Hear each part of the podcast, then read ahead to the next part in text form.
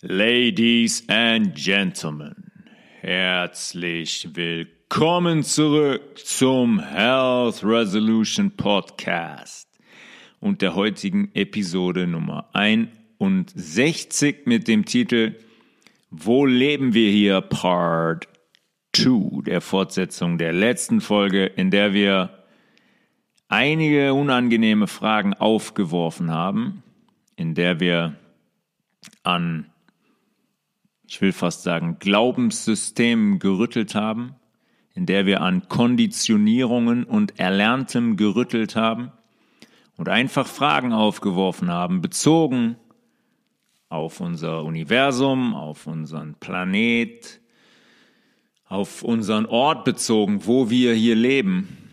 Und ich weiß, dass das schwierig ist, wenn man das zum ersten Mal hört.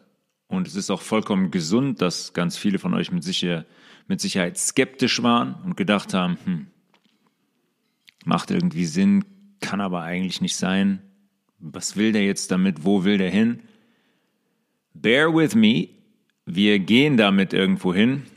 Und deswegen gibt es heute die zweite Episode und es wird wahrscheinlich, beziehungsweise mit großer Sicherheit auch eine dritte geben. Und am Ende wird es alles ziemlich viel Sinn ergeben, wage ich zu behaupten. In der ersten Folge haben wir Fragen aufgeworfen. Wir haben uns damit beschäftigt, okay, die Erde ist ein großer, riesiger Ball, der hat einen Umfang von knapp über 40.000 Kilometern, dann brauchen wir eine Krümmung, damit er zu einem Ball wird. Sehen wir die Krümmung irgendwo zum Beispiel? Das sind Fragen, die wir aufgeworfen haben. Wir haben pro Kilometer 8 Zentimeter Krümmung, pro 100 Kilometer haben wir über 800 Meter Krümmung. Sehen wir die Krümmung irgendwo? Sehen wir die im Flugzeug? Sehen wir die, wenn wir auf dem Berg stehen, wenn wir auf einem Aussichtsturm stehen? Unter anderem haben wir daran angelehnt Fragen aufgeworfen und sind eigentlich zu dem Schluss gekommen, okay, irgendwie, ich weiß nicht, zu welchem Schluss ihr gekommen seid. Zu welchem Schluss seid ihr gekommen?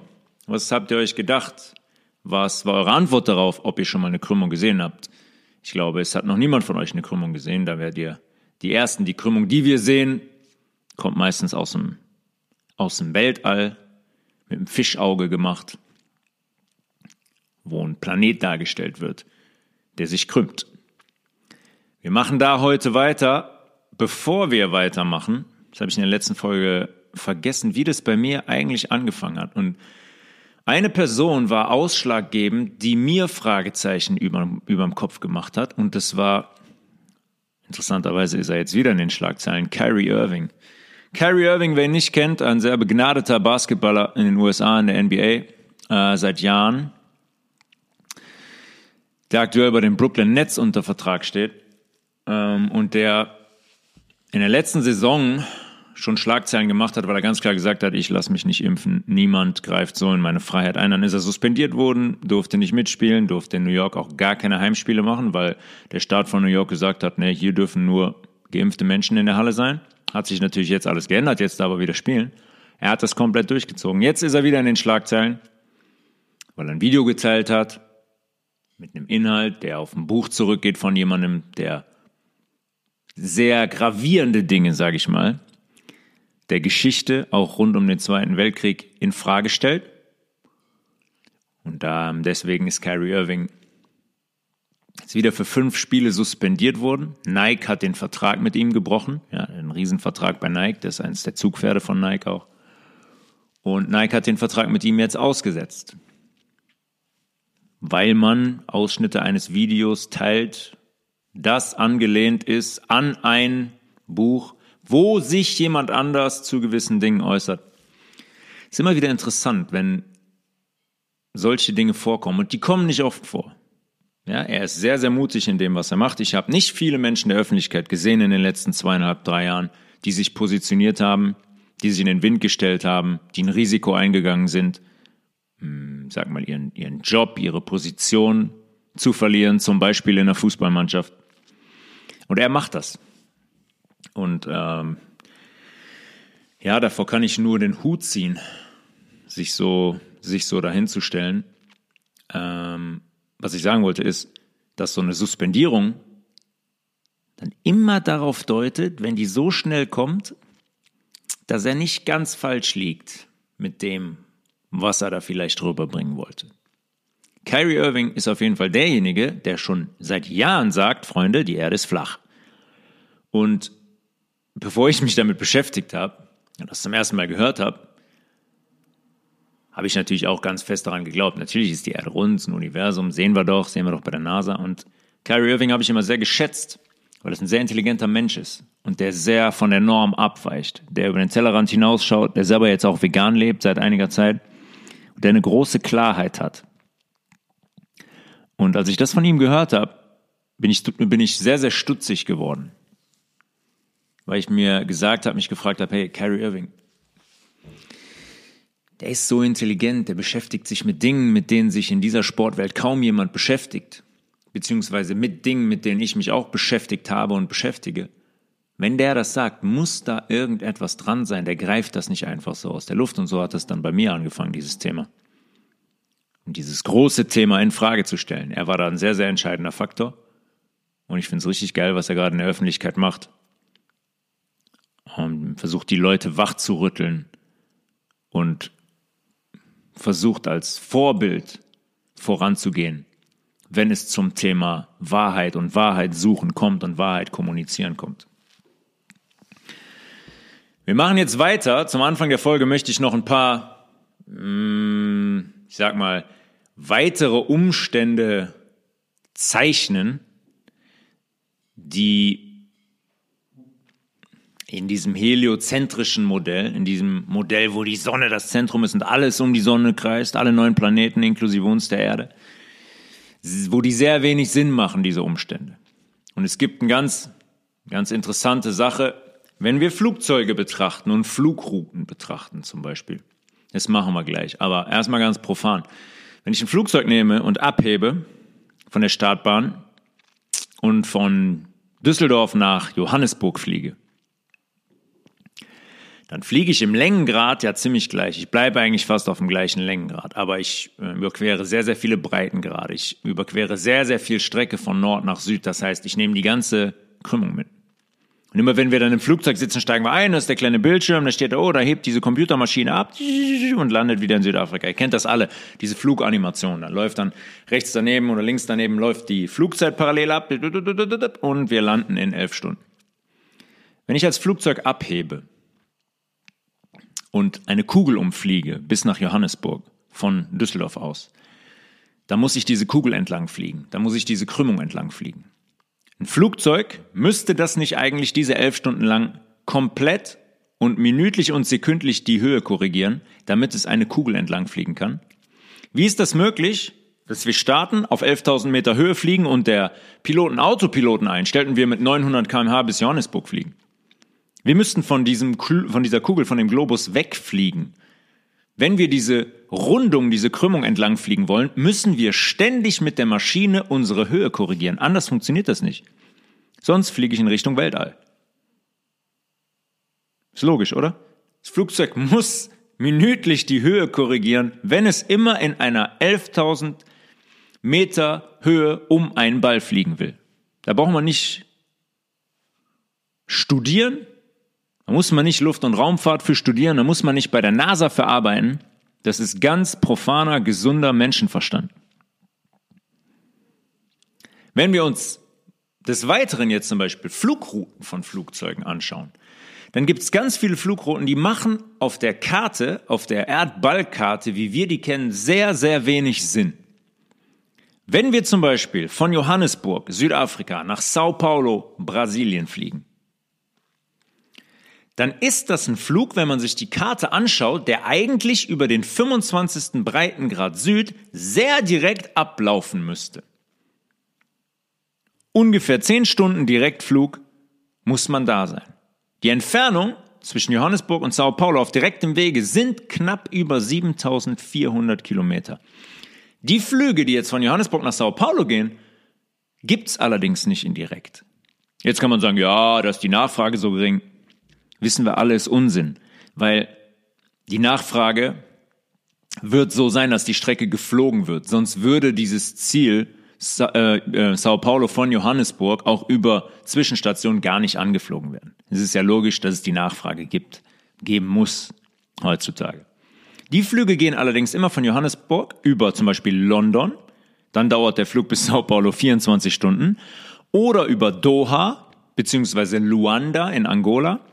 Dann dauert der Flug 15 Stunden insgesamt. Anstatt einem zehnstündigen Direktflug von Johannesburg nach Sao Paulo über 7400 Kilometer.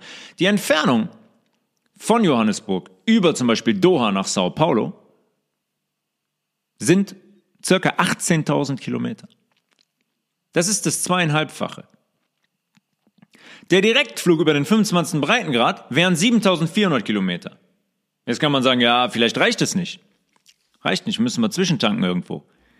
Düsseldorf, Los Angeles zum Beispiel gibt's zuhauf Direktflüge. Und das ist ein Flug, der geht über 9000 Kilometer. 1600 Kilometer mehr als Johannesburg, Sao Paulo direkt sein würde. Macht also keinen Sinn. Das heißt, wir fliegen auf dieser Karte Routen, die eigentlich gemäß der Karte ziemlicher Unsinn sind, weil wir eigentlich Direktflüge machen könnten, die viel, viel ne-, weniger erstens Benzin, Treibstoff und sehr, sehr viel weniger Zeit in Anspruch nehmen würden. noch ein Beispiel zu nennen, Santiago de Chile, Hauptstadt von Chile, bis Sydney. Dieser Flug würde direkt laut der Karte circa 15 Stunden dauern. Der geht immer über Los Angeles. Von Santiago, Los Angeles bis Sydney. Flugzeit 27 Stunden. Warum werden diese Strecken nicht direkt geflogen? Wir sind bei der Karte, die uns präsentiert wird. Die Erdballkarte. Laut dieser Karte müssten diese Routen direkt zu fliegen sein. Und zwar ohne Probleme. Viel, viel einfacher und komfortabler, als da draußen 27-stündigen Flug über LA zu machen, mit Zwischenstopp. Ist irgendwas mit der Karte nicht in Ordnung? Sind die Distanzen, die uns präsentiert werden auf dieser Karte, vielleicht nicht der Realität entsprechend? Es ist eine Weltkarte, die wir heute, die wir uns anschauen, die öffentlich eigentlich schon mehrfach revidiert wurde. Von der man gesagt hat, der Maßstab stimmt nicht überein mit der Realität. Großes Beispiel zum Beispiel Afrika. Afrika wird viel zu klein dargestellt auf dieser Karte. Ich lese euch mal ein Quote vor. Die wahre Größe Afrikas hat Kai Kruse, ein bekannter deutscher Computergrafiker, einmal sehr eindrücklich gezeigt. Schon auf den ersten Blick wird in seiner Darstellung deutlich, Afrika ist größer als die USA, China, Indien, Japan und Europa zusammen. Größer als die USA, China, Indien, Japan und Europa zusammen. Allein die Sahara ist so groß wie die Vereinigten Staaten von Amerika. Und sie macht nur etwa ein Drittel Afrikas aus. Addiert man zur Fläche der USA, die von China, Indien, Mexiko, Peru, Frankreich, Spanien, Papua, Neuguinea, Schweden, Japan, Deutschland, Norwegen, Italien, Neuseeland, Großbritannien, Nepal, Bangladesch und Griechenland, dann schließlich hat man die Größe Afrikas erreicht. Wenigstens fast. Die Karte ist also, da müssen wir uns nichts vormachen, eine Lüge. Afrika wird dargestellt wie ein Fitzel auf der Landkarte, übertrieben gesagt, und ist vielleicht doppelt so groß. Das heißt, diese öffentliche Karte, die uns gezeigt wird, ist eigentlich schon revidiert. Die ist nicht korrekt. Und das sagt die Wissenschaft selber. Die ist nicht korrekt. Und das ist äh, sensationell. Und dann sagen die, ja, weil die eigentlich nur auf dem Globus korrekt darstellbar ist. Weil es so schwierig ist, von einem Globus auf quasi eine flache 2D-Karte runterzubrechen und die Größen und die Maßstäbe richtig darzustellen. Ja, das müsste mir mal bitte einer erklären. Wenn ich die genaue Landmasse habe und die Länge der Landmasse habe, mit Krümmung, ja, Entfernung von Tunesien bis Südafrika, dann habe ich die genaue Entfernung und dann kann ich die auch auf eine 2D-Landkarte bringen. Der ist mal wieder äh, sensationell, wieder einfach mal so ein Satz dahin gefeuert. Geht nicht, geht nur, also können wir nur auf dem Globus darstellen. Wenn wir die 2D darstellen, ist es immer verzogen. Was für ein Unsinn, was für eine Lüge, ja? Macht von vorne bis hinten keinen Sinn. Wenn ich den, den Maßstab von etwas habe, von einer Fläche, dann kann ich die auch auf einer 2D-Karte verbauen ohne Probleme. Um noch ein weiteres Beispiel zu nennen, äh, das zeigt, dass einfach keine Krümmung da ist, dass keine Krümmung existieren kann, ist die Danyang Kunshan Brücke in China. Das ist ein Eisenbahnviadukt. Ja, fährt die Eisenbahn drüber mit einer Länge von 164 Kilometern. Die, äh, dieses Viadukt ist Teil der Strecke Peking-Shanghai und Shanghai-Peking wieder zurück. Auf der Entfernung 164 Kilometer über diese Brücke bräuchten wir eine Krümmung, einen Höhenunterschied von zwei Kilometern.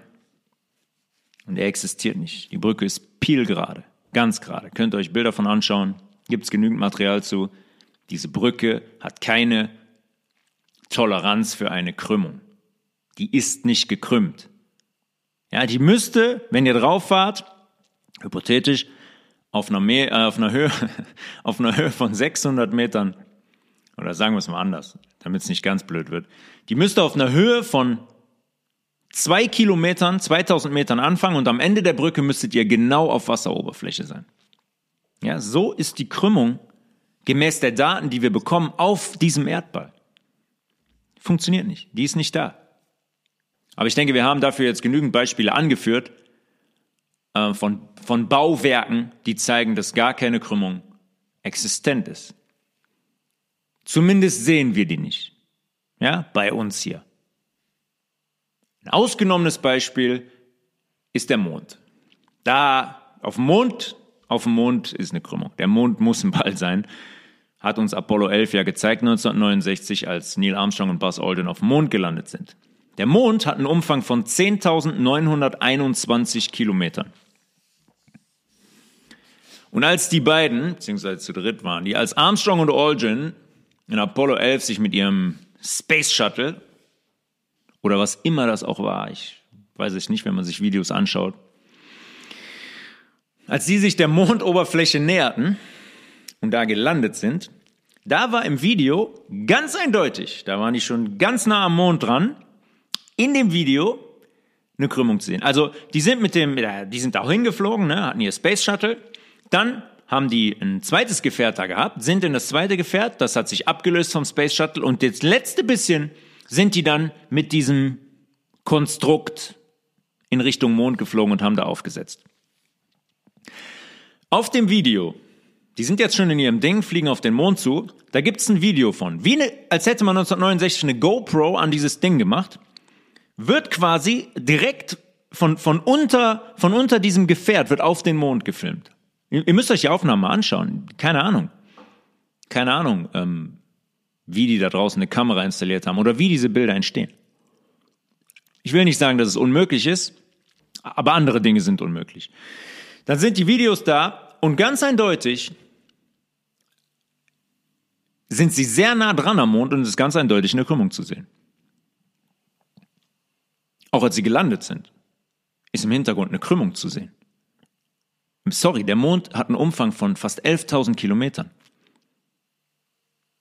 Ja, das ist ein Viertel vom Erdumfang. Und wir sehen hier nirgendwo eine Krümmung. Und wir sehen da, wie die beiden da landen. Wir sehen einen Mini-Ausschnitt hinten vom Mond, von der Mondoberfläche. Vielleicht, keine Ahnung, 250, 300 Meter. Und da sehen wir eine Krümmung. Funktioniert nicht. Also, so ein kleiner Mondausschnitt soll dann auf einmal eine Krümmung haben wie ein Fußball, aber wir sehen hier nichts. Der Mond hat einen Umfang von 11.000 Kilometern. Da dürfte ich dann erst recht keine Krümmung sehen. Schon gar nicht, wenn ich da drauf stehe und die beiden Filme, wie die da rumhüpfen. Und warum kann ich eigentlich einfach aussteigen auf dem Mond? Warum kann ich da hinfliegen, dann mit so einem kleinen Gefährt, was aussieht wie ein Lidl-Einkaufswagen, da aufsetzen und aussteigen? Wir fliegen doch mit einer Geschwindigkeit von 720.000 kmh hier durchs Universum, oder? Der Mond auch. Warum geht das? Weil das Universum ein luftleerer Raum ist, weil da nichts drin ist? Oder wie schaffe ich das, dass ich das Gefährt mit einer Geschwindigkeit von 720.000 kmh auf dem Ding land, äh, auf dem, auf dem, auf der Mondoberfläche lande, während wir mit dieser Geschwindigkeit hier durchs All jagen? Wie? weil nichts drin ist in dem Raum, weil ich davon nichts merke, aber ich fliege trotzdem mit 720.000 km/h. Neil Armstrong ist 2012 verstorben. Aber sein Kollege Buzz Aldrin hat in den letzten Jahren immer wieder für sehr, sehr interessante Momente gesorgt.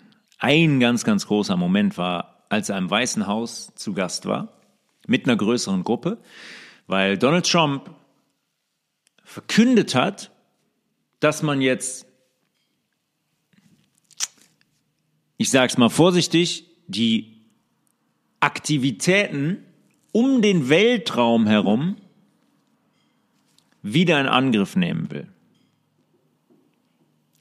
Und Buzz Aldrin ist hinter ihm gestanden, rechts hinter ihm, und ist sichtlich sehr, sehr nervös geworden bei dem, was Donald Trump da gesagt hat.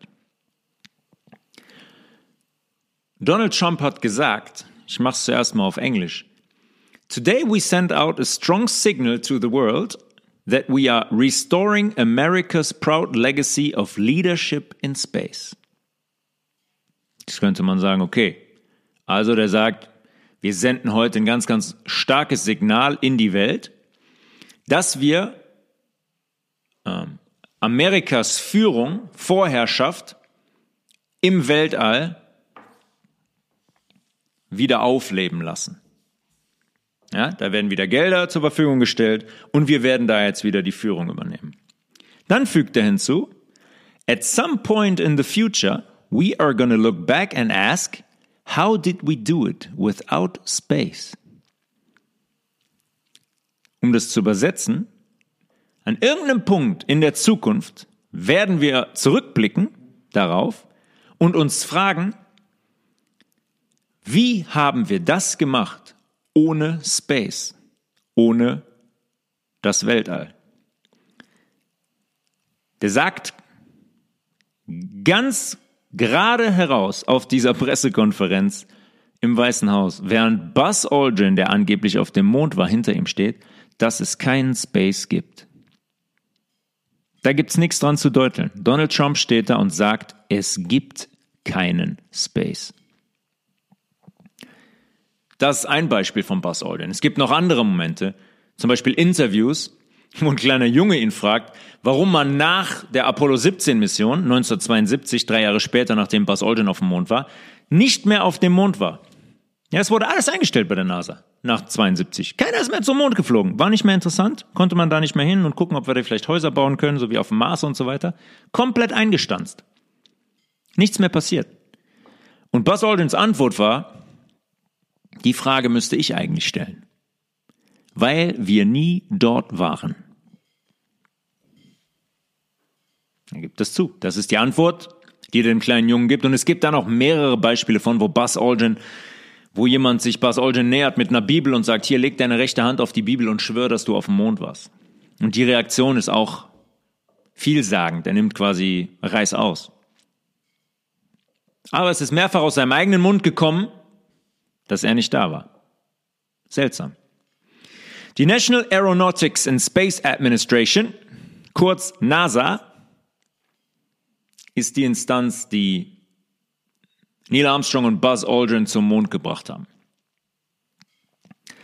Das ist ein riesiger, wissenschaftlich höchst entwickelter Apparat, der aus fast 18.000 Angestellten besteht und der sich seit 1958 mit den komplexen Anforderungen an die Raumfahrt auseinandersetzt und unser Universum erforscht.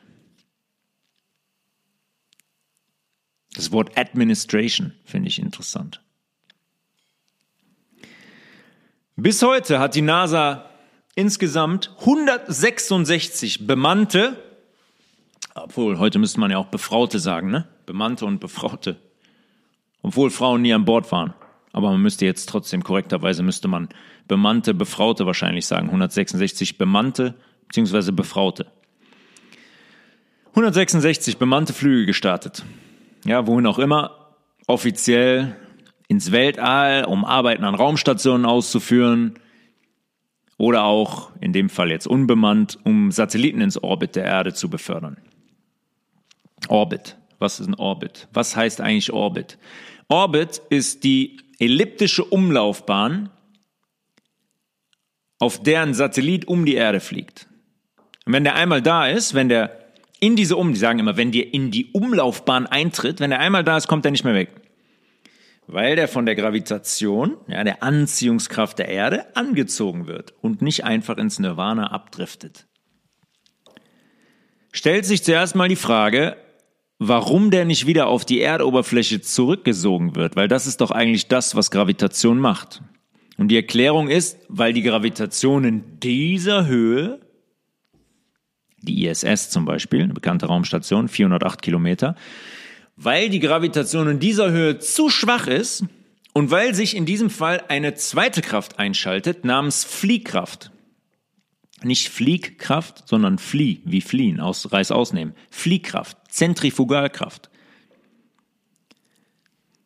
Dieser Satellit fliegt jetzt so schnell um die Erde, dass die Gravitation quasi entkräftet wird und der zig Jahre auf der Umlaufbahn bleibt. Wie ein Kettenkarussell. Der tritt ein in das Orbit, in die Umlaufbahn und dann nimmt er Geschwindigkeit auf. Wie ein Kettenkarussell, ne? wo die Sitze nach außen fliegen. Und so wird die Gravitation, die das ganze Wasser hier einfach an den Planeten saugt, wird die ausgeschaltet und der Satellit wird nicht wieder zurückgezogen, sondern bleibt in der Umlaufbahn. Heute haben wir ungefähr 5500 Satelliten in der Umlaufbahn. Ich habe es letzte Folge gesagt, ich wollte es recherchieren, ich habe mir das angeguckt. 5500 Satelliten befinden sich in der Umlaufbahn der Erde. Und ich habe eben nochmal geschaut, habe mir nochmal ein paar Weltraumaufnahmen angeguckt von der NASA, die veröffentlicht wurden über die Jahre. Die Frage, die ich jetzt zu stellen habe, könnt ihr euch wahrscheinlich schon denken, wo sind die Satelliten auf den Bildern? Warum sehe ich auf keiner der NASA-Weltraumaufnahmen von der Erde einen einzigen Satelliten. 5500 ist eine ganze Menge. Wo sind die? Warum macht keine Station Aufnahmen von diesen Satelliten, wie sie um die Erde düsen? Müssen doch super Bilder und super Videos sein. Entweder, wie die ISS jetzt unter den Satelliten ist, könnte man nach oben filmen. Wenn die über den Satelliten ist, könnte man sich über nach unten filmen. Macht keiner. Und wo wir schon bei Fotos sind, warum macht eigentlich niemand mal ein Foto von da oben? Dass die Menschen in Deutschland durch die Fußgängerzone gehen zeigt, während die Menschen in Australien auf dem Kopf stehen zum Beispiel. Müsste doch möglich sein, oder? Wenn ich da oben bin, auf der ISS, habe ich einen super Blick auf die Nordhalbkugel, auf die Südhalbkugel. Heutzutage haben wir Gerätschaften ohne Ende, wenn man sieht, was für spektakuläre Aufnahmen von dem Erdball gemacht werden. Ja, wir haben Google Earth, was angeblich von oben unsere Wohnzimmer filmt. Aber ich bin nicht in der Lage zu zeigen, dass auf der Nordhalbkugel ein Mensch steht, ganz normal, Füße auf dem Boden, Kopf oben, während zur gleichen Zeit jemand auf der Südhalbkugel auf dem Kopf steht, das wäre der ultimative Beweis. Wenn mir das jemand zeigt, ohne dass es natürlich CGI ist, dann ist die Erde eine Kugel. Müsste problemlos möglich sein. Aber vielleicht ist es einfach nicht möglich, weil wenn man jetzt da oben ist als Astronaut, wenn man an ein Seil gewickelt an die ISS mit 720.000 kmh durchs Nirvana fliegt und dabei auch noch Bilder machen soll, ist es wahrscheinlich sehr kompliziert. Spaß beiseite. Ich glaube, dass die Absurdität, wenn man mal darüber spricht und sich das anschaut, dann ist die Absurdität von diesem ganzen Modell mehr als deutlich. Das hat nicht nur Lücken, das hat Risse, da fließt Wasser von überall ein. Tut mir leid, also das ist einfach nicht, nicht nachvollziehbar und kann eigentlich nicht sein. In den Lucifer-Folgen haben wir schon über die Symbolik der NASA und des NASA-Logos gesprochen und wie in dem NASA-Logo in Rot eine Schlangenzunge abgebildet ist. Schaut euch das nochmal an, ist für mich ganz eindeutig. Also da muss man nicht irgendwie nachdenken und hier noch irgendwie was ändern und da ganz eindeutig. Ist das die Zunge eines Reptils, einer Schlange, die sich spaltet? Und wir haben über die Schlange gesprochen, wir haben über Adam und Eva gesprochen, wir haben über das Paradies und die Verbannung der Schlange beziehungsweise des Engels aus dem Paradies gesprochen. Ja, und dass Luzifer daraus hervorgegangen ist auf unserer Erde oder auf dem Ort, an dem wir hier leben. Und dass so eine Organisation sich dem scheinbar verschrieben hat. Die NASA wird über Steuergelder finanziert. Wer hätte es gedacht? Ja, eine solche Agency würde über Steuergelder finanziert. Und die haben mittlerweile ein jährliches Budget von gut 30 Milliarden Dollar. 30 Milliarden Dollar. Anfang der 60er ist man gestartet mit 5 Milliarden Dollar oder so. Heute ist man bei 30 Milliarden. Eine relativ stolze Summe, ne, über die Jahre, über, über, über, über 60 Jahre hinweg. wenn man mal bedenkt, wie viele Menschen in den, allein in den USA am oder weit unter dem Existenzminimum leben, ja, das sind 12 Prozent. Ja, das ist jeder achte Mensch in den USA lebt am oder unter dem Existenzminimum. Da kann man schon mal hingehen, oder? Als Steuerzahler.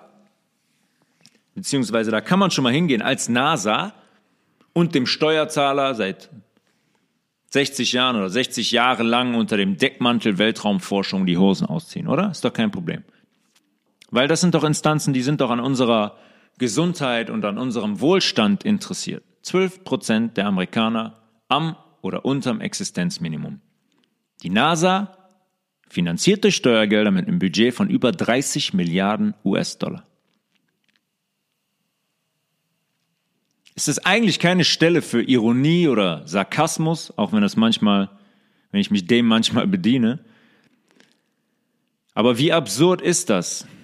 Also selbst wenn man glaubt, dass die Erde ein großer Ball ist und dass die NASA komplett echt ist und den Weltraum erforscht und auf dem Mond war und so weiter, dann haben die Flüge zum Mond und die Flüge zu den Raumstationen und die Forschung der NASA hat eine größere Priorität als die Menschen, die auf der Straße verrecken in den USA. Selbst dann muss ich sagen, okay, dann hat dieses System kein Interesse daran, den Menschen zu helfen, den Menschen zu dienen. Äh, anders kann es ja nicht sein. Und dann muss man sich die Frage stellen, okay, wofür wird das Geld der NASA jetzt wirklich eingesetzt, wenn die Erde, der Tobi jetzt vielleicht recht hat, wenn die Erde kein Weltraumball ist? Was passiert dann mit den 30 Milliarden der NASA jährlich? Hm. Übrigens haben auch schon einige deutsche Menschen für die NASA gearbeitet. Der bekannteste ist Werner von Braun. Wernherr, nicht Werner. Wernherr von Braun. Und da sind wir ruckzuck wieder bei dem Vehikel, über das wir eben gesprochen haben, den Lidl Einkaufswagen, der die letzte Strecke zwischen Space Shuttle und Mondoberfläche überbrückt hat für Neil und Buzz 1969. Weil Werner von Braun da involviert war. 1960, die NASA wurde 1958 gegründet, ne? die gibt's erst knapp über 60 Jahre. 1960 wurde von Braun Teil der NASA und der Kollege leitete das Team, das dieses Vehikel entwickelte für Apollo 11 und für die geplante Landung auf dem Mond. Das hat er gemacht zusammen mit seinen deutschen Kollegen, ja, Hermann Obert und Arthur Rudolph. Drei deutsche Wissenschaftler, ganz führend, vorne mit dabei. 15 Jahre vorher waren alle drei noch Teil der SS, Schutzstaffel der Nationalsozialisten. Die haben da Raketen entwickelt und Krieg gegen die USA geführt. Die waren keine Wasserträger oder Brötchenschmierer, das waren führende Wissenschaftler der Nationalsozialisten. Warum fliegt man die Menschen jetzt in die USA und setzt die in solchen Agencies ein wie der NASA? Obwohl die sich doch an einem der größten Verbrechen der Menschheitsgeschichte, Menschheitsgeschichte beteiligt haben. Ist die Frage legitim? Ich glaube schon. Also ist erstmal komplett absurd, oder?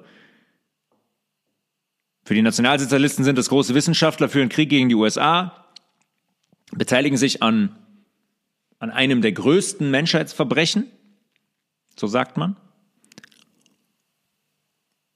Und dann sitzen die 15 Jahre später in hohen Positionen bei der NASA und entwickeln Gefährte, um auf dem Mond zu landen.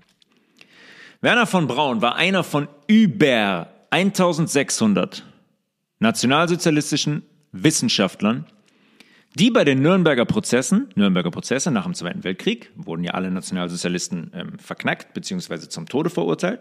Am Ende des Tages, muss man allerdings sagen, sind die, die zum Tode verurteilt wurden, war hm, vielleicht zwei Hände voll. Bei den Nürnberger Prozessen wurde von Braun nicht zur Verantwortung gezogen, sondern wurde aus Deutschland ausgeflogen, zusammen mit über 1600 weiteren Wissenschaftlern aus der Zeit. In der Operation, in der CIA-Operation Paperclip, Operation Paperclip, könnt ihr, gibt's Bücher zu, könnt ihr euch anschauen, Operation Paperclip. Über 1600 Nazi-Wissenschaftler werden aus Deutschland ausgeflogen, größtenteils in die USA.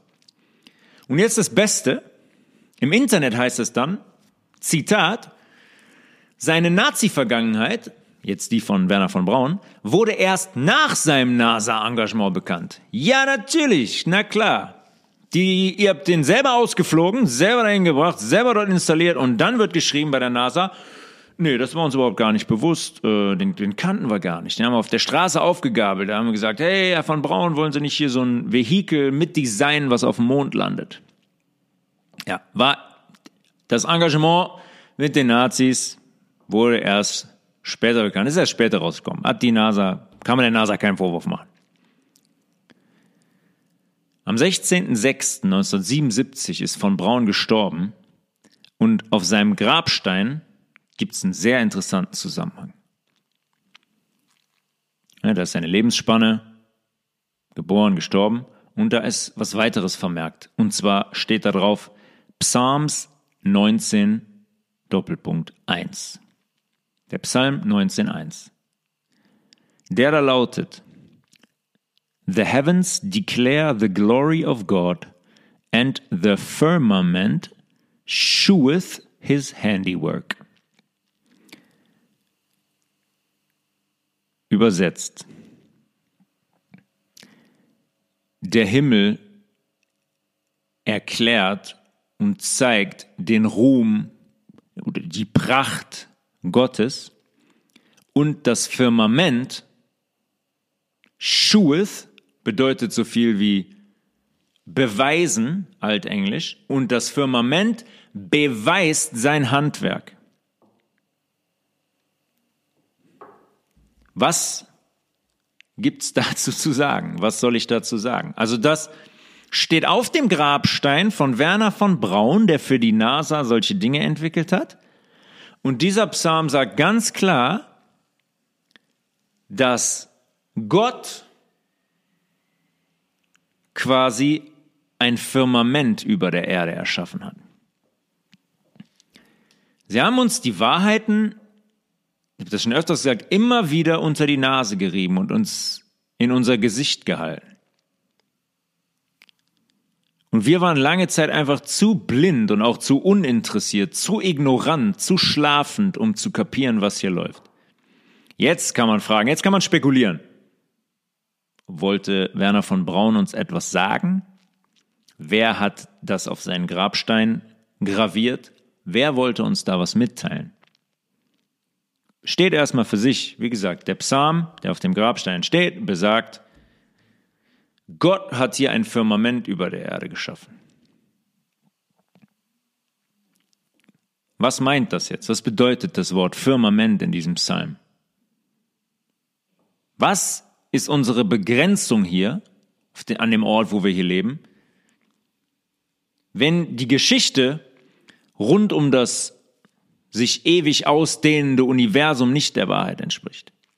Übrigens, Ausdehnung heißt, um diese Zahl auch mal reinzuwerfen, 72.000 Stundenkilometer. Das heißt, das Universum wird stündlich 72.000 Kilometer größer. Es dehnt sich aus. Da, wo vorher noch kein Universum war, Stunde später ist da Universum. Eine Ausdehnung von 72.000 Kilometern pro Stunde. Vielleicht kennt, oder bestimmt viele, vielleicht kennt jemand von euch, viele werden den kennen, den Filmklassiker Die Truman Show mit Jim Carrey. Eigentlich gibt es kaum einen besseren Film, um den Status quo der Menschheit von uns, unseren Status quo zu dokumentieren. In dem Film geht es um einen Versicherungsverkäufer, Truman Burbank, der, der in einer, in einer designten, für ihn designten TV-Show lebt, aber der weiß nichts davon. Der ist quasi Teil einer Show, hinter den, hinter den Kulissen werden die Strippen gezogen, die Leute, die der trifft, sind alle, alle inszeniert und so weiter, die sind alle, die sind alles Schauspieler. Der lebt in einer TV-Show. Der wird quasi medial in absoluter Ignoranz gehalten. Ja, weil der wird ja manipuliert von denen. Und es wird ihm quasi, weil der in dieser Show leben soll, wird ihm unmöglich gemacht, die Täuschungen zu realisieren und ähm, somit seine wahre Natur, die Wahrheit zu entdecken, um dann im nächsten Schritt aus dieser Show ausbrechen, ausbrechen zu können. Das ist die Truman Show im Film, die heißt Truman Show, in der er sich befindet. Ihm gelingt das in diesem Film und dann will er von der Welt flüchten. Vor diesen ganzen Lügen, vor diesen Unwahrheiten. Und er endet darin zu realisieren, dass ihm das nicht möglich ist, weil die Erde von einer festen Kuppel begrenzt wird. Dem Firmament, wie es auf dem Psalm von Werner von Braun steht. Genesis 1,7 sagt, And God made the firmament and divided the waters which were under the firmament from the waters which were above the firmament. And it was so. Gott machte Genesis, ne, sind wir wieder bei Genesis, äh, der Paradiesgeschichte. Genesis unter anderem auch. Gott schuf das Firmament und teilte die Wasser, die Gewässer, die unter dem Firmament waren, von den Gewässern, die über dem Firmament waren. Ja, der hat da ein Firmament zwischengesetzt. Und oben, so Genesis 1,7, und unten drunter befindet sich Wasser. In der Truman Show ist das so, dann fährt er mit dem Boot ganz an den Rand von der Welt und will da raus und dann oh, ist das alles so ein, so ein Pappkarton. Das ist quasi ein, ein Firmament und der geht dann eine Treppe hoch Bob, und geht aus diesem Firmament raus. An mehreren Stellen, wo wir wieder bei der Bibel sind, gerade an mehreren Stellen spricht die Bibel davon, dass ähm, Gott ein Firmament erschaffen hat. Das den Anschein eines, eines, einmal heißt es, eines verflüssigten Spiegelglases besitzt. Ist dem Buch Job 37, 18. Und auf einem Fundament ruht, das niemals verrückt werden soll. Psalm 104, 5. Ja, die Bibel ist, schon mehrfach gesagt, sehr interessant. Und ich glaube, ein Großteil der Bibel, nicht ich glaube, ich weiß, dass ein Großteil der Bücher der Bibel über Jahre hinweg versteckt gehalten wurden im Vatikan. Und dass die uns die ganze Wahrheit schildern würden. Aber in der jetzigen schon bekannten Bibel ist schon sehr, sehr viel Wahrheit drin. Obwohl wir auch nicht davon ausgehen können, dass da gar nichts manipuliert ist. Aber diese Dinge stehen eigentlich für sich, beziehungsweise wir lassen das erstmal so stehen. Wir haben die Fragen aufgeworfen, okay, was ist mit der Kugel, was ist mit dem Universum? Viel davon kann eigentlich nicht sein, die Krümmung macht überhaupt keinen Sinn, ich habe noch nie eine gesehen. Dann haben wir auf der anderen Seite Werner von Braun zum Beispiel und seinen Grabstein. Und wir haben die Bibel, die ganz klar sagt, hey, hier ist ein Firmament drüber. Die Erde ist flach. Natürlich ist die Bibel Quatsch. Die Bibel ist eine Bibel, ein Hirnfurz, den jemand mal aufgeschrieben hat. Dazu wurden wir ja auch erzogen über Jahre hinweg, immer weiter davon wegzukommen. Es wird auch in Kirchen, die wird die Bibel nie thematisiert. Da werden einzelne, keine Ahnung, Verse vorgelesen oder einzelne Psalme vorgelesen.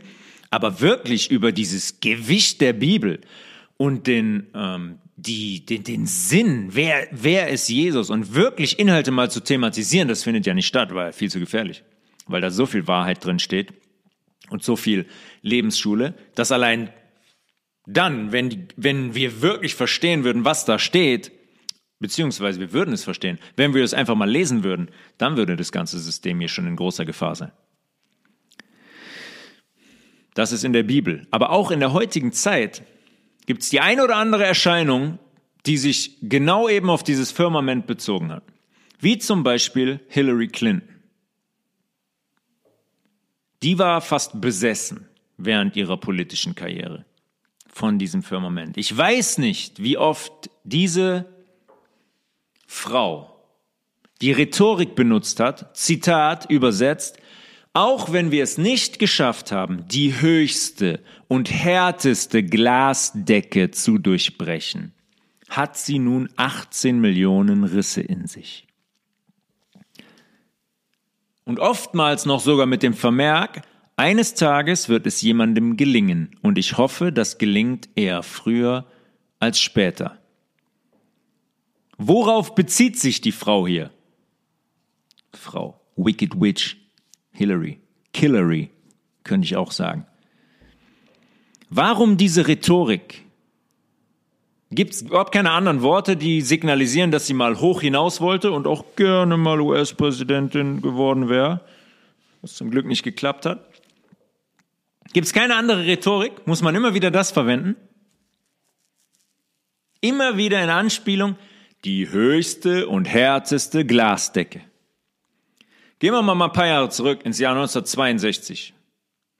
1962, Kennedy ist Präsident der USA und mitten im Kalten Krieg, ja, Bay of Pigs, mitten in diesem Stand-off-Kalten Krieg zwischen den USA und Russland, gab es in den USA eine Mission, die sich Operation Dominic nannte. Offiziell war die Operation Dominic waren nukleare Tests. Tests von Atomwaffen. Ja, man war ja im Kalten Krieg, ne? Russland Atomwaffen, USA Atomwaffen. Irgendwann drückt gleich, nächste Woche drückt jemand einen Knopf und dann ist vorbei. Die wollte man testen. Man wollte testen, ob die Atomraketen und die Missiles aus U-Booten, ne, die Fernstreckenraketen, ob die auch wirklich hielten, was die versprachen. Kurz gesagt, man wollte testen, ob die funktionieren. Könnte ja von Relevanz sein in ein paar Tagen, wenn die Situation ist eskaliert. Aus U-Booten, von B-52-Bombern abgeworfen und auch Raketen, ähm, speziell Raketen, weil man testen wollte, welche Höhe die erreichen können. High Altitude Nuclear Explosion Tests. Wie hoch kann die fliegen? Wie hoch kann die fliegen und dann noch explodieren? Und eine spezielle Rakete dieser Operation war die Thor-Missile. Thor, wie dieser Superheld mit dem Hammer. Und diese Starts, diese Launches von diesen Thor-Missiles, mit denen man rausfinden wollte, boah, wie hoch kann die Thor-Missile fliegen, bevor die explodiert. Diese Launches, diese Starts wurden Operation Fishbowl genannt. Operation Fishbowl. Was für ein interessanter Name. Fishbowl. Stellt euch mal eine Fishbowl vor, dieses Glas, wo ein Goldfisch drin schwimmt. Und dreht das mal auf den Kopf. Im Netz könnt ihr da einige Videos zu finden und die Explosionen dieser Tormissiles sehen sehr, sehr interessant aus. Und die nehmen vor allem eine sehr, sehr interessante Form und Reflexion an. Und jetzt zurück zu Hillary Clinton, die immer wieder gequatscht hat, dass man es noch nicht geschafft hat, die höchste und härteste Glasdecke zu durchbrechen. Versucht man eventuell seit Jahrzehnten exzessiv das Firmament zu durchbrechen, wenn es das Firmament gibt, oben drüber, Gottes Werk quasi zu zerstören. Wir zurück zu der Luzifer-Folge und was Luzifer macht. Gottes Werk zu zerstören, das lächerlich zu machen, die Kontrolle darüber zu übernehmen, obwohl die immer noch nicht verstanden haben, dass die es nicht schaffen werden. Es gäbe sicher keine größere Genugtuung für diese luziferische Fraktion, als das zu schaffen. Gibt es deswegen die NASA eventuell? Deswegen unter anderem die Gelder? Deswegen die Raketen?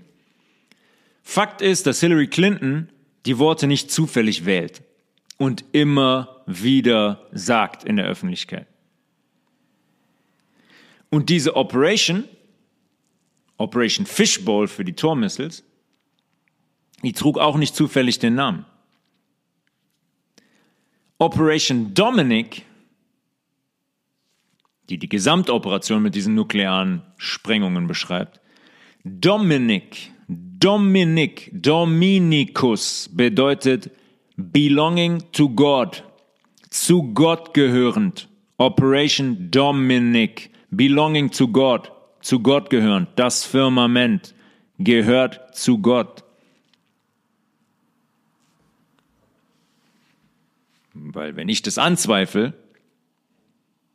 dass die Erde nicht das ist, wofür wir sie halten, dass uns nicht die Wahrheit erzählt wird, dass es dieses Universum, wie Donald Trump gab, der sagt, how did we do it without space? Dass es das nicht gibt, muss es was anderes geben und die Bibel gibt deutliche Hinweise. Hillary Clinton gibt deutliche Hinweise. Sehr interessantes Thema. Genug mit der NASA. Erstmal, erstmal genug mit der NASA und deren Operationen im vermeintlichen Weltraum. Schauen wir uns mal die Wissenschaft an, die uns seit 500 Jahren zeigen möchte, dass die Erde der riesige Ball ist, der mit 720.000 km/h durch einen luftleeren Raum fliegt. Und fangen wir chronologisch an. Wir werden jetzt nicht hier alles ähm, auseinanderklamüsern, aber wir werden den Schwerpunkt legen. Nikolaus Kopernikus. Kopernikus war der erste europäische Wissenschaftler, der vorgeschlagen hat, der gesagt hat, so Freunde, die Sonne ist das Zentrum von unserem Universum und die Erde kreist um die Sonne. Das war um 1500 herum. Auf den folgte Galileo Galilei, dürfte jedem ein Begriff sein. Galilei ist hingegangen und hat dann ähm, die Ringe vom Saturn beobachtet, die Krater auf dem Mond und Sunspots. Der hat Sunspots schon beobachtet, um 15, ähm, ein bisschen später, Ende 16. Jahrhundert. Sunspots sind ähm, Flecken auf der Sonne, die kurzzeitig eine geringere Temperatur haben als die Umgebung und deswegen dunkel erscheinen. Ja, auf der Sonne, nach deren Theorie, ganz viele Explosionen sekündlich, entsteht so eine Hitze. Und diese Sunspots entstehen, weil es da dann Flecken gibt, die kurzfristig, warum auch immer, warum auch immer, haben wir ja alles schon erforscht, in hunderten Millionen von Kilometern Entfernung, kurzfristig dunklere Flecken entstehen, weil die Temperatur da geringer ist. Galileo hat es schon gesehen. Und er war ein großer Unterstützer von Kopernikus Theorie. Wir bewegen uns hier immer in dem äh, Königreich der Theorien, nie vergessen. Die Geschichte sagt uns, dass die römisch-katholische Kirche nicht das überhaupt gar nicht toll fand, was Galileo gemacht hat, weil es der, Bib weil es der Bibel, wie wir eben gesehen haben, der Bibel widersprach. Und da haben die Galileo, so sagt man, dafür 19, äh, 1900, 1633 ins Gefängnis gesteckt. Heute wissen wir natürlich, klar, Galileo hat recht und wurde vollkommen zu Unrecht der Lüge bezichtigt, saß zu Unrecht im Knast und natürlich dreht sich alles um die Sonne und wir um uns selbst. So nehmen wir das an. Und jetzt mal unabhängig davon, dass ich keinen blassen Schimmer habe, wie man vor über 500 Jahren die Ringe vom Saturn beobachtet haben soll, wenn wir jetzt mal in deren Geschichte bleiben und unserem wissenschaftlichen Fortschritt, was wir heute haben und was wir vor über 500 Jahren haben, beziehungsweise hatten, macht es für mich relativ wenig Sinn. Wir können überhaupt gar nicht verifizieren, um das auch mal klar zu sagen, ob es Menschen wie Kopernikus und Galilei überhaupt gegeben hat. Können wir nicht verifizieren. Sicher ist, dass deren Geschichte wunderbar in die Geschichte des Erzählers hier passen. Des historischen Erzählers, der Geschichte, die uns gelehrt wird. Galileo ist hingegangen, hat sich für die Wahrheit aufgeopfert, ohne Rücksicht auf Verluste, hat er die Wahrheit benannt. Und er ist auch für die Wissenschaft und die Wahrheit ins Gefängnis gegangen. Damit wir heute in der Lage sind, von dem Wissen zu profitieren. Wäre der Galileo nicht gewesen, würden wir heute immer noch denken, dass die Erde flach ist. Jemand, den wir sicher verifizieren können, von dem wir wissen, dass der wirklich gelebt hat, ist vielleicht,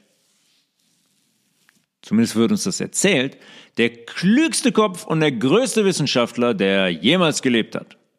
Sagen wir der letzten 150 Jahre. Albert Einstein. Und wenn man Einstein anschaut, wenn man sich Bilder anschaut, dann ist sein Anblick verrät er schon, dass er, der kann nur ein mit 200er IQ ausgestatteter Wissenschaftler sein. Der versteht Dinge und findet Dinge heraus, zu denen wir überhaupt gar keinen Zugang haben. Ja, wir als Autonormalverbraucher wie zum Beispiel die Relativitätstheorie. Die Relativitätstheorie hat wahrscheinlich, den Ausdruck hat wahrscheinlich jeder irgendwie irgendwo schon mal gehört. Aber Hand aufs Herz. Hat irgendjemand von euch den blassesten Schimmer, was diese Theorie aussagt? Formel ist bekannt. E gleich mc Quadrat. Was heißt das? Neun von zehn Menschen, keine Ahnung. Und erstmal muss man erwähnen, dass es zwei Relativitätstheorien gab. 1905 kam Einstein mit einer Relativitätstheorie, die nachher zur speziellen Relativitätstheorie wurde. Und 1915 kam der mit der allgemeinen Relativitätstheorie. Der kam 1905 mit dieser speziellen Relativitätstheorie, weil er die danach verändern musste. Die ist nachher zur speziellen geworden, weil es Wissenschaftler damals schon gab, die klare Lücken aufgezeigt haben in dieser Theorie. Also ist er hingegangen und hat die Theorie zehn Jahre später verändert, um deren Richtigkeit quasi darzustellen. Und Wir schauen uns jetzt mal ein bisschen genauer an, was diese Theorie besagt und was der hier nach zehn Jahren verändert hat. Das ist nötig, weil ich glaube, dass man das mal verstehen muss. Das ist jemand, der wird uns dargestellt als, als Gott Einstein. Oh mein Gott, wenn man diese Tafel und die ganzen Formeln sieht und wenn wir da drauf gucken, dann boah, haben wir einfach nur das Gefühl, mein Gott, wir haben nur ein IQ von 15.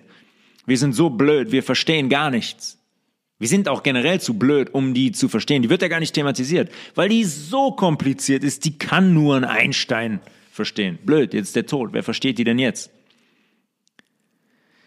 Einsteins Relativitätstheorie besagt, wie der Name schon sagt, dass alles relativ ist und abhängig von meinem Ort und von der Geschwindigkeit, mit der ich mich bewege.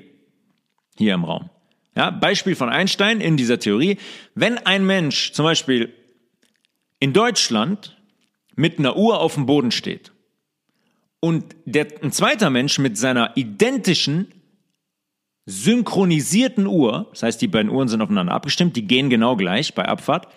Wenn der zweite mit seiner synchronisierten Uhr in einem Flugzeug sitzt und die Erde umrundet, dann wird die Uhr im Flugzeug am Ende des Tages minimal hinterherhinken gegenüber der Uhr, die sich in Deutschland im Stillstand befindet. Die Geschwindigkeit im Flugzeug hat also dafür gesorgt, in Einsteins Theorie und dem Experiment, was es angeblich gegeben haben soll, dass die Uhr einen Ticken langsamer gelaufen ist. Wenn ich sage einen Ticken, reden wir hier von, ich glaube, nicht mal einer Sekunde. Einem Bruchteil von einer Sekunde. Und jetzt mal mehrere Dinge. Da kann man ja schon einhaken und sagen, jetzt mal mehrere Dinge. Erstmal, wer hat das Experiment 1905 gemacht? Ja, wir können bis heute noch nicht mit einer Tankfüllung um diesen Globus fliegen. Wie wir eben gesehen haben, wir können nicht mal von Johannesburg bis Sao Paulo fliegen. 1905 für sein Experiment stand da unten jemand mit einer Uhr und ein anderer ist gleichzeitig mit dem Flugzeug um die ganze Erde geflogen mit einer Tankfüllung, um dann am Ende zu sehen, hey, die Uhr im Flugzeug ist langsamer gelaufen. Was war das damals? Ein Militärflieger, der das Flugzeug in der Luft dreimal betankt hat, damit es einmal um die Erde kommt? Oder was war das? Wer misst das Ganze am Ende auf ein Hundertstel genau? Wie?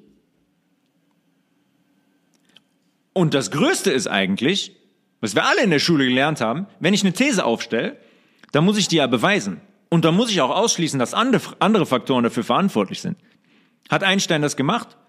Hat er dafür gesorgt, dass kein anderer Faktor dafür gesorgt hat, dass die Uhr eine Sekunde langsamer war als die andere? Zum Thema Uhr jetzt zum Beispiel mal. Ja, jeder, der mal eine hochwertige Uhr hatte, sagen wir mal Rolex zum Beispiel, wenn ich Wenn ich eine, wenn ich eine Rolex-Uhr anhabe, wird euch ein passionierter Uhrenmacher, würde euch das sagen. Wenn ihr damit ins Flugzeug steigt, wird euch sagen, hey, wenn ihr auf Reiseflughöhe seid, dann zieht den Knopf an der Seite einmal raus. Dann kann sich der Druck in der Uhr ausgleichen. Ja, in 11.000 Meter Höhe haben wir einen anderen Druck. Das empfiehlt mir ein Uhrenmacher. Das heißt, der Druck da oben ist mal das erste Thema, was dafür sorgen kann, dass der Zeiger einen Ticken langsamer läuft als der Zeiger von dem Menschen, der auf Sea Level, auf Null Metern steht auf dem Boden. Übrigens, Sea Level heißt das. Meeresspiegel auf Englisch. Heißt nicht Sea Curve, heißt Sea Level. Level ist unter anderem anderen Wort für eben, gerade. Sea Level, nicht Sea Curve. Zum Beispiel, ja. Es ist, der Druck zum Beispiel kann alleine dafür sorgen. Und der sorgt dafür.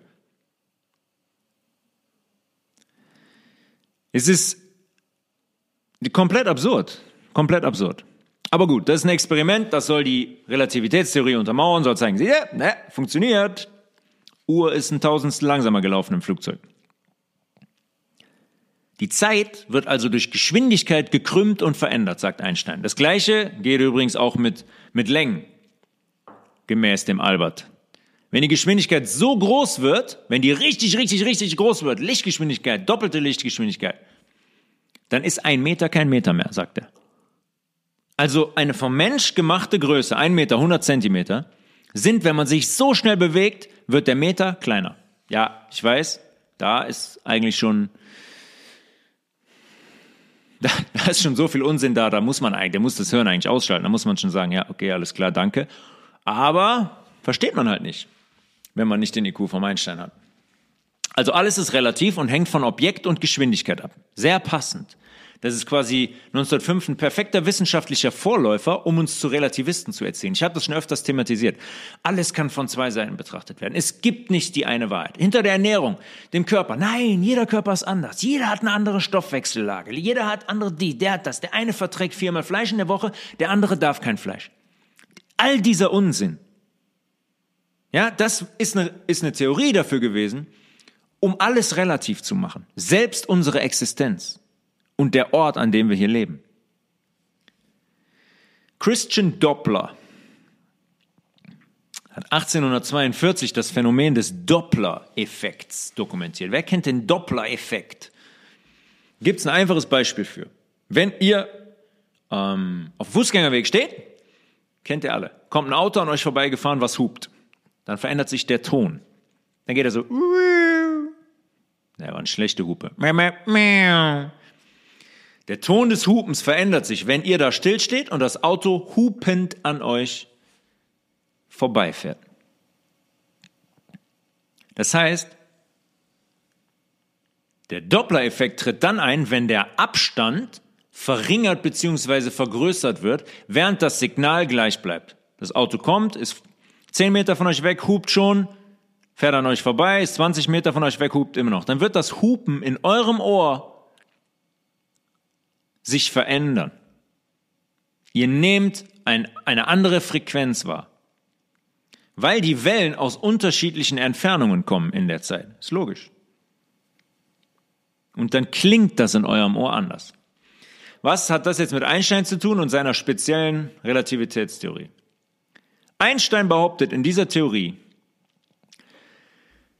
dass jeder, in diesem Beispiel jetzt mit dem ihr steht auf dem Fußweg und ein fahrendes Auto kommt hupen vorbei, dass jeder behaupten kann, dass er still steht und der andere sich bewegt. Genau. Richtig gehört. In der Theorie von dem, ja, da hat er eine Formel zu gemacht, in der Theorie von dem kann die Person in dem fahrenden Auto behaupten, dass sie ruht und sich nicht bewegt, aber die Person auf dem Gehweg sich bewegt. Welcher Umstand entsteht jetzt damit? Es gibt immer zwei Antworten. Es gibt immer zwei verschiedene Antworten. Je nachdem, wessen Perspektive ich einnehme, ob logisch, obwohl logischerweise eine Antwort immer falsch ist und auch sein muss, weil sich nur eine Person wirklich bewegt. Er geht hin für seine Theorie und er findet komplett neue physikalische Regeln und Gesetze, um seine Theorie am Ende vermeintlich funktionieren zu lassen. Angewendet auf das Urexperiment von eben heißt das jetzt. Jede Uhr kann von der anderen bzw. von sich behaupten, dass sie nicht in Bewegung ist. Bedeutet, am Ende kann jede Uhr langsamer laufen. Ich bleibe mit der Uhr A in Rom stehen. Und die Uhr B bewegt sich in drei Stunden ganz schnell von Rom nach Neapel und wieder zurück zu mir zur UA nach Rom. Das heißt, die Zeit auf der Uhr B ist langsamer gelaufen, sagt Einstein. Sagen wir mal eine Sekunde. Aber laut seiner eigenen Logik, seiner eigenen Formel, kann die Uhr A jetzt auch behaupten, dass sie in Bewegung war und Uhr B sich nicht bewegt hat. Es ist komplett sinnlos. Es ist einfach sinnlos. Es ist nicht kompliziert, es ist ganz einfach der erfindet da einfach Umstände, die niemals der Realität entsprechen können, die kompletter Quatsch sind. Und das Beste ist, in seiner eigenen Theorie läuft er dabei in seine eigene Falle. Das ist das aller, allerbeste. Der rennt in seine eigens gestellte Falle. Ein Mensch sitzt auf dem Stuhl mit der Uhr wieder ums Handgelenk auf dem Äquator, ja? Genau auf dem Äquator. Der andere mit der synchronisierten Uhr, läuft gleich wie die andere, auf dem Stuhl am Südpol. Jetzt schreibt der Einstein, dass die Zeit auf der Uhr, auf dem Äquator, minimal langsamer läuft als auf der identischen Uhr am Südpol. Weil in dem Modell die Erde sich am Äquator schneller dreht und an, an den Polen langsamer. Das heißt, die Uhr ist schneller in Bewegung am Äquator und läuft gegenüber der Uhr am Südpol, die langsamer gedreht wird, läuft die Uhr am Äquator langsamer. Und jetzt das Problem. Warum wählt Einstein die Uhr am Äquator als die Uhr im Stillstand aus und warum nicht die am Südpol? Es war seine eigene Regel. Beide sind im Stillstand. Nur der sagt, eine wird schneller bewegt als die andere. Aber er wählt ganz klar die Uhr am Äquator aus als die Uhr, die im Stillstand ist. Und das ist laut seiner eigens entworfenen Regel und Formel nicht möglich. Ich kann immer, sorry, Schluck trinken. Ja, bei der Sinnlosigkeit kann einem schon mal der Kloß im Hals stecken bleiben. Der bricht mit seiner eigenen Regel. Der sagt, ich wähle jetzt die Uhr am Äquator, die ist im Stillstand. Ja, warum denn, Albert? Du hast doch gerade noch gesagt, ich kann beide Perspektiven immer einnehmen. Die Formel funktioniert nicht. Das ist Unsinn. 13 Jahre später, 1918, ist er hingegangen und hat dann seine Theorie verteidigt. Weil ganz viele Kritiker hingegangen sind und das entlarvt haben. Die haben seine Theorie entlarvt und widerlegt. Wird das heute irgendwo thematisiert? Nein, die sind Stein gemeißelt. Habt ihr schon mal gehört, dass Leute hingegangen sind und die Sinnlosigkeit aufgedeckt haben? Und 1918 wird es noch besser in seiner Verteidigung. Die ist, die ist die mindestens genauso sinnlos. Da geht er hin und dann hat er ein Szenario gezeichnet in diesem Paper, in dem die Uhr B die Uhr B, Südpol, von Uhr A am Äquator zum Südpol und wieder zurück zum Äquator marschiert. Ja, Uhr B ist auch zuerst am Äquator, dann rennt die zum Südpol und wieder zurück zum Äquator, zur Uhr A, wo sie gebremst wird. Und da hört es eigentlich schon auf, das ganze Thema. Da widerspricht er wiederum komplett seiner eigenen Theorie, weil der darin selbst sagt, dass die Bewegungen identisch sein müssen. Darum sind sie ja vorher im Stillstand und drehen und rotieren nur mit der Erde. Und das sind die hier nicht mehr. Wenn ich ein Objekt künstlich beschleunige zum Südpol und wieder zurück und sein eigenes Wording und die Uhr dann quasi am Ende bremse, dann funktioniert das Ganze schon wieder nicht weil die Bewegungen identisch sein müssen, um sagen zu können, ja klar, die Uhr, hier, guck mal, ist langsamer gelaufen, weil die schneller bewegt hat. Es ist kompletter Schwach, es ist einfach nur kompletter Unsinn. Ihr habt das schon oft gesagt, die Wahrheit ist einfach. Für die Wahrheit brauche ich keinen Einstein, der irgendwelche kilometerlangen Formeln da aufschreibt. Die A, die Wahrheit ist immer einfach und erlebbar. Genauso wie sie erlebbar ist, dass ich rausgehe und keine Krümmung sehe, dass ich im Flugzeug keine Krümmung sehe.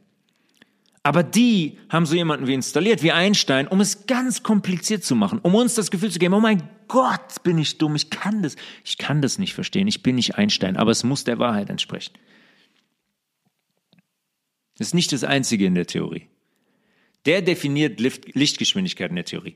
E, die Formel E gleich mc zum Quadrat, heißt Energie gleich Masse mal Lichtgeschwindigkeit zum Quadrat.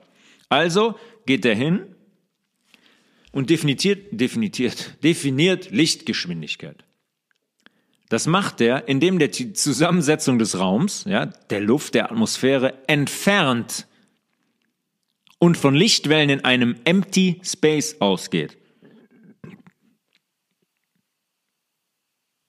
Also, Lichtgeschwindigkeit ist also jetzt ein Partikel, der durch einen luftleeren Raum fliegt. Warum auch immer, Einstein so festgelegt. Einstein sagt, so, die Luftmasse, die Atmosphäre ist jetzt nicht mehr da und darin bewegen sich Photonen. Photonen sind Lichtteilchen von elektromagnetischer Ladung. Die transportieren quasi die Energie elektromagnetischer Ladung. Die Photonen bewegen sich in diesem von mir konzipierten luftleeren Raum auf folgende Art und Weise und definiert so die Lichtgeschwindigkeit auf der der dann seine komplett sinnlose Theorie aufbaut. Was der macht, ist, der baut seine eigene Welt und Realität, die nirgends sonst existiert. Der sagt einfach so, der Raum ist jetzt blub, luftleer und in luftleeren Räumen bewegen sich Lichtteilchen auf diese Art und Weise. Und so bemisst er die Lichtgeschwindigkeit, die dann in der Formel ist. Energie ist gleich Masse mal Lichtgeschwindigkeit zum Quadrat. Ja, ich hoffe, das war jetzt nicht zu viel. Das war ganz, eigentlich ist es ganz leicht zu verstehen. Ich hoffe, das war jetzt leicht zu verstehen. Diese Sinnlosigkeit. Aber ich finde, es lohnt sich mal wirklich, das zu verstehen, dass die Theorie des in Anführungszeichen größten Wissenschaftlers unserer Zeit kompletter Quatsch ist. Und auf der Theorie basiert alles. Das komplette Weltraummodell basiert darauf. Schwarze Löcher. Schon mal von schwarzen Löchern gehört? Irgendwo da draußen in der Galaxie schwarze Löcher, wo sich die Raumzeit krümmt. Von Einstein entworfen. Die krümmt sich die Raumzeit. Das heißt, die Masse wird da gekrümmt. Hat jemand von euch den Film Interstellar gesehen? Da thematisiert Christopher Nolan das in Interstellar. Da fliegen die durch schwarze Löcher, und landen auf anderen Planeten, wo die Zeit schneller oder langsamer vergeht. Schwarze Löcher, wo sich die Masse krümmt, zu einem riesen Ball, zu einem schwarzen Loch geformt wird. Das wird zu einem schwarzen Loch, weil sich das so schnell bewegt und so viel Masse drin ist, dass die Raumzeit gekrümmt wird, wie Einstein das beschreibt und schon 1905 rausgefunden hat. Dann zeigt die NASA uns irgendwelche Aufnahmen von Adobe InDesign und sagt, hier, guck mal, wir haben schwarze Löcher fotografiert. Schwarze Löcher fotografiert. In was für eine Entfernung? in der Galerie Nummer, in der, in der Galaxie Nummer 850 Millionen irgendwo. Am Ende ist die, die Formel, dieses E gleich mc Quadrat, komplett wertlos, sinnlos und zeigt rein überhaupt gar nichts.